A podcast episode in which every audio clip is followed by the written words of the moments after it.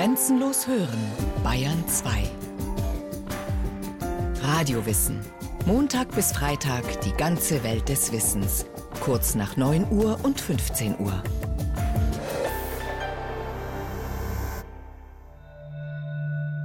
Das Foto zeigt den japanischen Kaiser Hirohito als älteren Herrn. Kleiner Schnauzbart, Nickelbrille, das Gesicht nach rechts gewandt, der Mund leicht geöffnet. Er scheint seinem Nebenmann etwas sagen zu wollen. Jener Nebenmann ist einen halben Kopf größer als Hirohito. Es handelt sich um Mickey Mouse. Aufgenommen wurde das Foto im Oktober 1975 in Disneyland, Kalifornien. Mickey Mouse, König des Disneyland, und Hirohito, Kaiser von Japan, der Showa Tenno oder wie er in Südkorea, China oder Südostasien oft genannt wird, der Hitler Asiens. Am 29. April 1901 wird Hirohito im Aoyama-Palast in Tokio geboren. Er ist dazu bestimmt, dereinst Kaiser von Japan zu werden, der 124. Tenno in einer ungebrochenen Linie göttlicher Herrscher. Der Kronprinz wächst unter der Obhut zahlreicher Bediensteter auf, getrennt von seinen Eltern und vollständig isoliert von der Außenwelt. Jahrhundertelang hatten Japans Kaiser praktisch keine politische Macht. Die Regierung lag in den Händen des Shogun, des obersten Vertreters des Kriegeradels. Doch 1868, mit der sogenannten Meiji-Restauration, ändert sich dies. Das Shogunat wird abgeschafft und der Tenno, der Kaiser, wieder in sein politisches Amt eingesetzt. Japanische Staatsmänner reisen nach Europa und in die USA, um vom Westen zu lernen. Dabei, erklärt der amerikanische Historiker Professor Peter Wetzler, stellen sie fest, in Westeuropa, insbesondere in der deutschsprachigen Raum Westeuropas, ist die christliche Religion sehr wichtig für die Rechtfertigung von Staatspolitik und die Akzeptanz von dieser Staatspolitik unter den Bevölkerung. Nun, wir haben nichts Ähnliches in Japan. Was können wir äh, aufbauen, das eine ähnliche Funktion haben könnte? Und das war letztendlich dieser Kult des Kaisers. Ein uralter Mythos, niedergeschrieben im 8. Jahrhundert, besagt, dass Japans Kaiser Nachfahren der Sonnengöttin Amaterasu sind und somit selbst göttlich. Dieser Kult wird Ende des 19. Jahrhunderts wieder aufgewärmt. Der Kaiser ist jetzt zwar Teil einer konstitutionellen Monarchie, doch die Verfassung von 1890 sagt auch ganz klar: Artikel 3. Der Kaiser ist heilig und unverletzlich. Am 10. November 1928 besteigt Hirohito im Kaiserpalast von Kyoto mit 27 Jahren den Chrysanthementhron. Für seine Regierung wählt er, wie es die Tradition verlangt, eine Devise. Er entscheidet sich für Showa, erleuchteter Friede. Doch die Zeiten sind alles andere als friedlich. Japan ist gespalten. Einerseits das Japan der Großstädte, industrialisiert und zunehmend verwestlicht, andererseits das ländliche Japan. Hier lebt immer noch die Mehrheit der Japaner nach traditionellen Werten und dank anhaltender Wirtschaftskrise in bitterer Armut. Der Hunger nagt an den Menschen. Viele Bauern haben sich verschuldet, ihr Land verloren. Die Steuerlast erdrückt sie. Und die Regierung, all diese feinen Minister? Tun so gut wie nichts. Doch es gibt Hoffnung. Politiker einer anderen Sorte. Sie sind glühende Patrioten. Ultranationalisten. Diese Ultranationalisten finden ihre Anhänger zunächst vor allem unter jungen Offizieren, die selbst aus verarmten Bauernfamilien kommen und einen tiefen Hass hegen gegen Politiker und Wirtschaftsbosse, die in ihren Augen das Volk ausbeuten.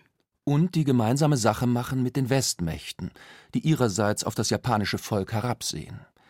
Viele Japaner fühlen sich deshalb in ihrem Stolz und Ehrgefühl gekränkt. Was den Ultranationalisten und jungen Militärs vorschwebt, ist eine sogenannte Showa-Restauration. Gegen die zunehmende Macht liberaler Ideen und Politiker, gegen die westliche Idee des Individualismus und für eine Rückkehr zu traditionellen japanischen Werten. Die Figur des göttlichen Kaisers ist dabei für die Militärs das zentrale Objekt der absoluten Hingabe und Selbstaufopferung. Also für die Militärs besaß der Kaiser zwei Funktionen. Das eine ist seine verfassungsgemäße funktionale Rolle als Oberbefehlshaber der Armee. Bedeutet also, alles, was die Militärs tun, tun sie im Namen des Kaisers. So wurde es sowohl den Soldaten als auch der Bevölkerung erklärt. Der Japanologe Professor Reinhard Zöllner von der Universität Bonn. Die zweite Funktion ist ideologisch. Nicht der Kaiser verkörpert in den Augen der nationalistischen Ideologie die japanische Nation. Er tut dies nicht als Mensch, sondern als Abkömmling einer langen, eigentlich ewigen historischen Reihe von Stellvertretern der Götter. Und so ist in seiner Person die japanische Nation vereint und kann nichts anderes tun, als die göttliche Mission erfüllen, die dem Kaiser mit auf den Weg gegeben wurde. 18. September 1931. Eine Bombe explodiert in Nordchina. Es scheint klar, ein chinesischer Anschlag auf die von Japan verwaltete und durch japanische Truppen beschützte südmandschurische Eisenbahn. Doch in Wirklichkeit haben die japanischen Truppen selbst den Bombenanschlag inszeniert, um einen Vorwand zu haben, in die chinesische Mandschurei einzumarschieren. Die Regierung in Tokio, inklusive des Premierministers sowie der Kaiser, das offizielle Oberhaupt der Armee, wissen zunächst nichts von diesen Plänen. Überhaupt lässt sich sagen, der Kaiser gilt zwar als gottgleich und als Oberhaupt des Staates, doch wirklich eigene Entscheidungen trifft er nicht. Artikel 55 der Verfassung. Die betreffenden Staatsminister haben dem Kaiser ihren Rat zu geben und sind dafür verantwortlich. Das heißt, der Kaiser war persönlich für keine politische oder militärische Aktionen verantwortlich. Er hat schon tatsächlich an sehr detaillierte Besprechungen teilgenommen mit Generalstabschef, Admiralstabschef und so weiter über gewisse Aktionen und er hat tatsächlich gewisse Aktionen, Operationen sehr stark gefordert, aber nicht immer mit Erfolg. Mal wurde er einfach ignoriert. Der eigenmächtige Einmarsch der japanischen Truppen in China und die Eroberung der Mandschurei wird vom Kaiser und seinen Ministern im Nachhinein genehmigt, auch weil man nicht zugeben will, die eigene Armee nicht im Griff zu haben. Denn das wäre eine Blamage vor der internationalen Staatengemeinschaft. 1932. In der Mandschurei wird der neue Staat Manchukuo gegründet. Offiziell mit Chinas ehemaligem Kaiser Pu Yi als Staatsoberhaupt. Tatsächlich aber ist Manchukuo ein japanischer Marionettenstaat. Die westlichen Staaten sind über Japans Vorgehen empört und weigern sich, Manchukuo anzuerkennen. Die japanische Bevölkerung reagiert darauf wütend. Es geht im Westen doch nur darum, Japan weiterhin klein zu halten. Die Japaner sollen wohl ewig ein Volk zweiter Klasse bleiben. Japan tritt aus dem Völkerbund aus. Die Ultranationalisten und das Militär gewinnen mehr und mehr an Fahrt. Kritische Stimmen aus der Regierung werden zunehmend zum Schweigen gebracht. 1936 kommt es erneut zu einem Putschversuch von Militärs, die dadurch ihre eigene Position und die des von ihnen glühend verehrten Kaisers stärken wollen. Dabei wurden Politiker getötet und der Kaiser war darüber sehr aufgebracht und erklärte persönlich, dass dieser Putsch unterbunden oder niedergeworfen werden müsse. Da hat er sich also tatsächlich selbst politisch positioniert gegen die Putschisten, ohne dass man ihn vorher um Rat gefragt hätte. Die Schuldigen werden hingerichtet, einige Militärs ihres Amtes enthoben. Trotzdem geht das Militär insgesamt gestärkt aus der Sache hervor und bekommt immer mehr Rückendeckung von Seiten des Parlaments und der Bevölkerung. Viele glauben, dass nur das Militär in diesen wirtschaftlich und politisch unruhigen Zeiten Stabilität garantieren könne. Die Gleichschaltung der Bevölkerung beginnt. Von der Grundschule über die Universitäten bis in die Zeitungen lautet die Parole Das japanische Volk ist eine Familie, mit dem Gottkaiser an der Spitze. In seiner Kultur und seinen Tugenden ist es den übrigen Völkern dieser Welt klar überlegen. Wer das anders sieht, bekommt es bald schon mit der Geheimpolizei zu tun. Im Juli 1937 beginnt der zweite chinesisch-japanische Krieg. 13. Dezember 1937. Japanische Truppen besetzen die chinesische Stadt Nanjing, das Zentrum des anti-japanischen Widerstands. Die japanischen Soldaten sind im Rausch. Zivilisten werden von japanischen Soldaten auf offener Straße zu Tode gefoltert, kleine Kinder massakriert.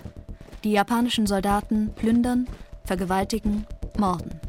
Hunderttausende Zivilisten verlieren in Nanjing auf entsetzliche Weise ihr Leben.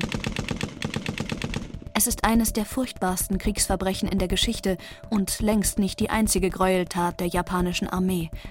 Und der Kaiser? In seinem Labor im Akasaka-Palast taucht Hirohito ab in eine andere Welt. Hier ist er nicht Kaiser, nicht Gott, sondern Meeresbiologe.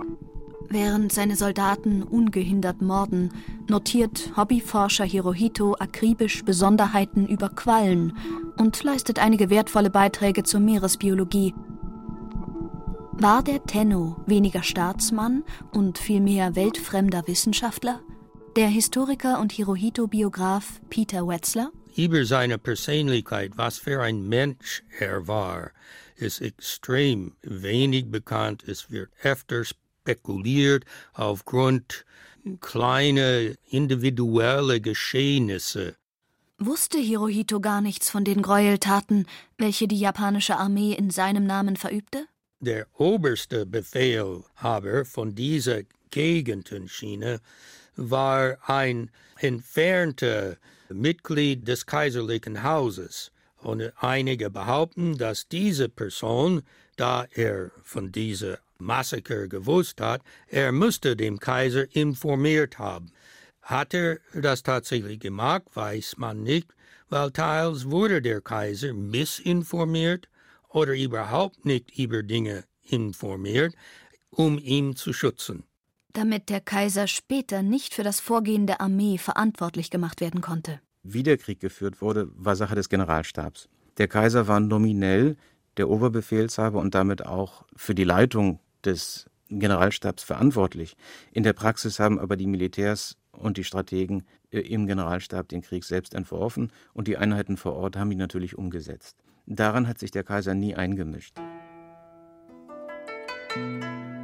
Die japanische Armee hat eine Mission: Asien den Asiaten. Unter Japans Führung soll Asien sich von den westlichen Kolonialmächten befreien. Eine großostasiatische Wohlstandssphäre unter japanischer Führung, das ist der Plan. Einen Verbündeten dafür gibt es auch, das von Japan wegen seiner militärischen Siege bewunderte Nazi-Deutschland. Nachdem Deutschland erfolgreich in Frankreich einmarschiert ist, erobern japanische Truppen 1941 französisch Indochina. Die Alliierten reagieren auf Japans Voranschreiten mit einem Embargo. Die USA drehen Japan den Ölhahn zu für das rohstoffarme Inselreich eine Katastrophe. Es kommt zu Verhandlungen mit den USA. Präsident Roosevelt fordert Japans kompletten Truppenabzug aus Indochina und China. Für Japan inakzeptabel. Es gibt nur eine Lösung. Japan muss die Flucht nach vorne antreten, die USA mit einem militärischen Überraschungsangriff schwächen. Ein hochriskanter Plan, das wissen alle. Kaiser Hirohito ist dagegen. Zunächst. Die Armee hat aber dann eine richtige Kampagne gemacht, ihn mit Informationen gefüttert, um ihm so seine Meinung umzuändern, äh, was letztendlich passiert ist. In den frühen Morgenstunden des 7. Dezember 1941 bombardieren japanische Marineluftstreitkräfte die amerikanische Pazifikflotte in Pearl Harbor. Es ist der Eintritt Japans und der USA in den Zweiten Weltkrieg. Bald gewinnen die Alliierten im Kampf gegen Japan die Oberhand. Gezielte Bombardements sollen Japans Wirtschaft zerstören. Das Leid trifft vor allem die Bevölkerung. Lebensmittel und Rohstoffe werden immer knapper. Japan steht kurz vor dem Kollaps. Im Oktober 1944 wird die amerikanische Armee zum ersten Mal von Japans Götterwind getroffen, dem Kamikaze. Japanische Marineflugzeuge rammen einen Geleitflugzeugträger der US Navy. Die jungen japanischen Piloten explodieren samt der Bombe, die sie an Bord haben. Sie fliegen sehenden Auges in den Tod. Für den Tenno und das Vaterland. Kaiser Hirohito wurde einen Tag nach der ersten Attacke über den Einsatz der Selbstmordpiloten informiert. Angeblich waren seine Worte darauf Sind wir schon so weit gekommen? War das wirklich nötig? Aber gut gemacht. Und dies letztere gut gemacht wurde dann von Marinestabschef an die Einheiten in dieser Gegend weitergegeben, was natürlich dann als nicht nur ein Lob, sondern eine Befürwortung für die Weiterführung von dieser Taktik von den Offizieren, die das konzipiert haben, angenommen. Aber Hat er es verboten? Nein, hat er nicht. Der Götterwind kann die Feinde nicht aufhalten. Japan steht mit dem Rücken zur Wand. Also Kapitulation, ja oder nein? die Alliierten fordern nichts Geringeres als die bedingungslose Kapitulation. Die japanische Regierung zögert. Am 6. August 1945 werfen die USA die Atombombe auf Hiroshima ab. Drei Tage später folgt der Atombombenangriff auf Nagasaki. Die japanische Führung stimmt ab. Bedingungslose Kapitulation? Ja oder nein? Doch endlich tut Hirohito das, was er schon längst hätte tun sollen. Er greift ein. Der Tenno stimmt für Kapitulation und beendet den Krieg. In Japans zerbombten Straßen haben sich die Menschen um einzelne Radiolautsprecher versammelt. Die Köpfe der Menschen sind nach vorne gesunken, ihre Gesichter versteinert. Sie stehen unter Schock. Zum allerersten Mal in ihrem Leben hören sie die Stimme des Tenno, ihres göttlichen Herrschers, der nie zu ihnen öffentlich gesprochen hat, für den sie alles geopfert haben. Doch kaum einer versteht die Worte, die der Kaiser da durch das Rauschen des Radiolautsprechers an sie richtet. Der Kaiser verkündet in dieser, seiner allerersten Rundfunkansprache, Japans bedingungslose Kapitulation. Doch Hirohito hält seine Rede in einer offiziellen, höfischen Sprache, die noch aus dem 11. Jahrhundert stammt und kaum etwas mit dem modernen Umgangsjapanisch zu tun hat. Der Kaiser hat nie gelernt, wie er sich mit seinen Untertanen austauschen kann. Zahlreiche japanische Regierungsvertreter und Militärs werden im Tokioter Kriegsverbrecherprozess angeklagt und hingerichtet. Hirohito selbst übernimmt die Verantwortung für den Krieg und bittet darum, dass ihm der Prozess gemacht werde. Der amerikanische General Douglas MacArthur, Oberkommandierender der alliierten Mächte in Japan, lehnt das ab. Warum wird Hirohito nicht der Prozess gemacht? Die Amerikaner wollten ihn benutzen äh, in die äh, Besatzung Japans, um den Volk zu beruhigen und sicher zu sein, dass diese Politik in der Nachkriegszeit in eine Richtung ging, dass sie es haben wollte. Der Tenno wird im Amt belassen, aus Angst vor einem Aufstand der japanischen Bevölkerung. Doch die bald verabschiedete neue Verfassung legt fest, dass der Kaiser nur mehr ein Symbol der Nation ist, ohne jegliche politische Macht. In einer öffentlichen Ansprache verneint Kaiser Hirohito ein für allemal dem japanischen Volk gegenüber seine angebliche Göttlichkeit. Dass sowohl der Tenno als auch die Japaner selbst recht glimpflich davonkommen, ist für die Amerikaner von großem Interesse. Sie brauchen Japan als loyalen Verbündeten, wie Professor Peter Wetzler erklärt. In der Nachkriegszeit, die Amerikaner haben Japan da als ein riesiger Flugzeugträger gegenüber China und Russland, und das heißt im Kalten Krieg, eine sehr wichtige Rolle zugeschrieben. Aus dem stets uniformtragenden Gottkaiser ist ein alter Herr geworden, der Opa der Nation, wie er auch scherzhaft genannt wird. In Anzug und Krawatte stattet er seinem Volk offizielle Besuche ab. Mit vorsichtigen Schritten tapst er an Menschenmengen vorbei, richtet zaghaft das Wort an stolze Bauern und wer ihm sonst so vorgestellt wird. Ihm fiel bloß leider nicht wirklich ein, was er da sagen sollte zu den Leuten. Er stellte eine höfliche Frage, es kam eine Antwort, und statt das Gespräch jetzt weiterzuführen auf äh, eine irgendwie lockere und entspannte Art, hat er dann eben einfach nur gesagt, ach so, das kann, also äh, auf Deutsch gesagt, ach so. Und weil er überhaupt nicht kommunikativ geschult war im Umgang mit seinem eigenen Volk, bürgerte sich dann im Volk ganz schnell der Spitzname für ihn ein, der Kaiser ach so. Und das zeigt ein bisschen wieder die Verlegenheit, in der er steckte. Für diese Rolle war er nicht gemacht. Er war nicht der große Kommunikator. 1975, 14 Jahre vor seinem Tod, gibt Hirohito einem Journalisten der amerikanischen Newsweek ein seltenes Interview. Der alt gewordene Kaiser erklärt, dass der Zweite Weltkrieg die traurigste Zeit in seinem Leben war. Gegen die Entscheidungen seines Kabinetts habe er damals nichts ausrichten können. Entspricht das der Wahrheit? Professor Reinhard Zöllner? Er war ja nie zu der Rolle erzogen worden, der große, mächtige Herrscher zu sein, der seine eigene Meinung, seine eigenen Ansichten dann auch noch im Widerstand gegen äh, andere hätte durchsetzen wollen. Er hat vermutlich zu wenig aus seiner eigenen Position gemacht, wahrscheinlich weil er nicht verstanden hat und nicht übersehen hat, welche faktische Bedeutung es gehabt hätte, wenn der Kaiser in dieser einmaligen Situation als Oberbefehlshaber der Armee einfach gesagt hätte, Schluss, es ist vorbei, wir führen diesen Krieg nicht. Insofern er war kein wagemutiger Politiker, er war jemand, der sich in die Umstände ergeben hat, aber ganz bestimmt war er nicht der große Böse, der große Übeltäter, der im Hintergrund versucht hat, die Welt und Japan in einen unheilvollen Krieg zu ziehen. Das wäre zu viel gesagt. Er war, wenn man es äh, ironisch ausdrücken möchte, ein Mitläufer. Hirohito, der Gott-Kaiser, um dessen Kult herum eine ganze Diktatur geschaffen wurde, der Hitler Asiens, wie ihn viele ostasiatische Länder heute noch nennen, einfach nur ein Mitläufer? Bloß ein kümmerlicher politischer Versager? Auch der amerikanische Historiker und Hirohito-Biograf Professor Peter Wetzler sieht die Frage, ob Hirohito ein Kriegsverbrecher war, zwiespältig. Dass jetzt die Meinung über was oder ob ein Krieg zu rechtfertigen ist, ist ganz anderes, als es Anfang, Mitte des 20. Jahrhunderts war.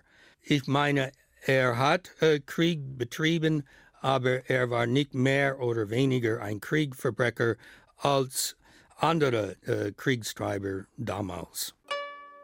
Die letzten Jahrzehnte seines Lebens erfüllt Hirohito fleißig und pflichtbewusst seine repräsentativen Aufgaben als Symbol der Nation. Einer seiner vielen Staatsbesuche führt ihn 1975 in die USA. Hirohito wünscht sich ein Souvenir, ein Andenken an Amerika, jenes Land, das sein Kaiserreich vernichtend besiegte und aus ihm, dem einst göttlichen Tenno, den Opa der Nation machte. In Disneyland wird er fündig – Kaiser Hirohito entscheidet sich für eine Mickey-Maus-Armbanduhr.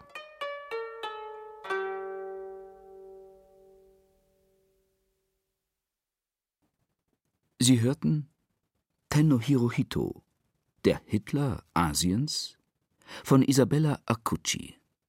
Es sprachen Laura Mehr, Heiko Ruprecht und Peter Weiß. Ton und Technik Andreas Lucke. Regie Christiane Klenz. Eine Sendung von Radio Wissen.